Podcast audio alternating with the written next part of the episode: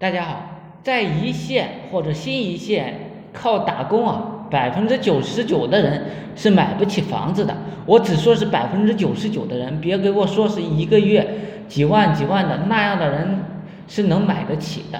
买不起房子啊，便找不到媳妇，找不到媳妇啊，便绝了后。大城市不需要什么计划生育，穷的地方才需要计划生育的。作为一个好人，三十年过去了，还是处男。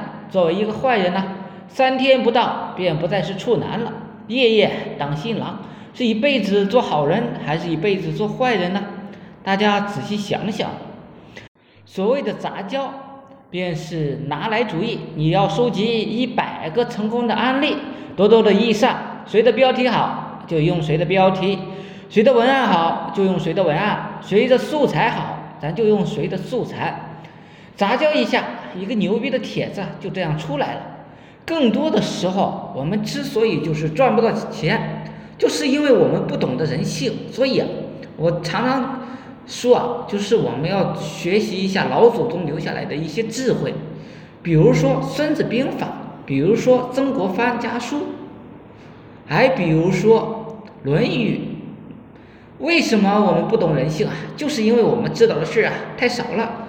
为什么我们知道的事少？有些事啊，我们只看到了一些表象，没有看到这个现象背后的本质。为什么？呃，赚钱研究人性呢？人性琢磨透了，你看什么都看透了，看什么也就看明白了。什么该碰，什么不该碰，自己啊心知肚明。就给大家讲几个小点的小故事吧。小 A 的家境并不好。裤子啊，都是两块破衣服缝着遮住屁股，早早的就打工辍学了，养活他老爹老妈。他这个人喜欢就是研究一些机器，熬上两三年就自己开了一个小工厂。其实啊，也没有多大的地方，招了两三个人，也娶了媳妇，生了一对双胞胎。过的年的时候啊，他问他的初中毕业的同学是怎样混的。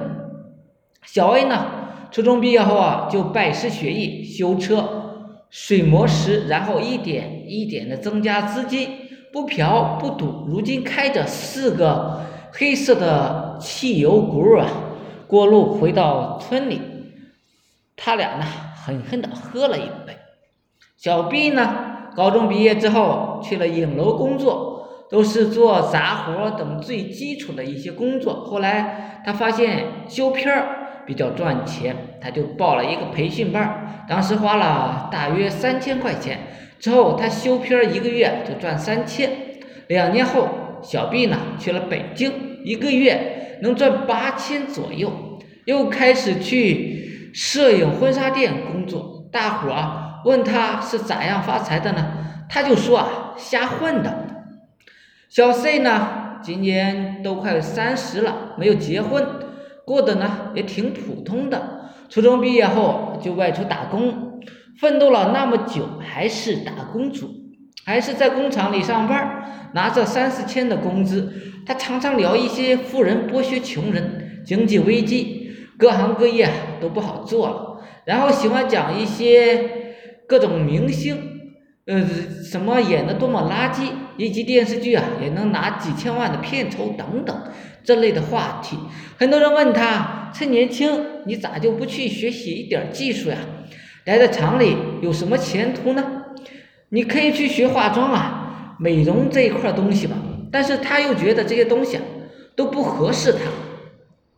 大家说可以学一些做小吃的，自己存钱开个小店儿，比在工厂轻松自由多了。他说做小吃啊又脏又累，于是。这样年复一年的，他还是在工厂上班，人生依旧没有什么变化。一九年了，他还是回到自己的工作岗位上去了。小弟呢，也没有什么学历，十七岁就出来打工了。他在工厂上班的时候啊，自己存了一些钱，于是就报一个美容化妆的班，花了近一万多块钱，学出来自己啊就去美容院上班了。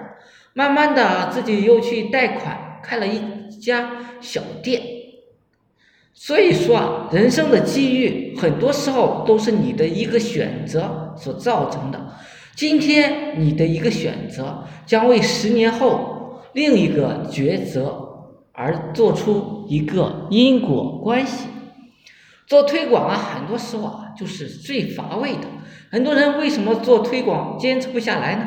就是因为做推广太无聊了。做推广就等于练字，练字简单吗？简单。身边字写的不错的人啊，有多少呢？越简单的事儿越难，越难的事儿反而越简单。为什么越简单的事儿越难呢？做的人多，坚持的人少。为什么越难的事儿越简单呢？做的人少，舍得坚持的人。更少，时间啊花在哪儿，你的价值啊一般就在哪儿。每天要用百分之九十的时间去做推广，你就不会愁流量了；每天用百分之九十的时间去做后端的服务，你也就不愁回头客了。好了，今天呢就讲到这里，希望呢对你有所帮助，有所启发，对你的人生啊也有所帮助，是最好的了。有兴趣的可以加我微信。二八零三八二三四四九。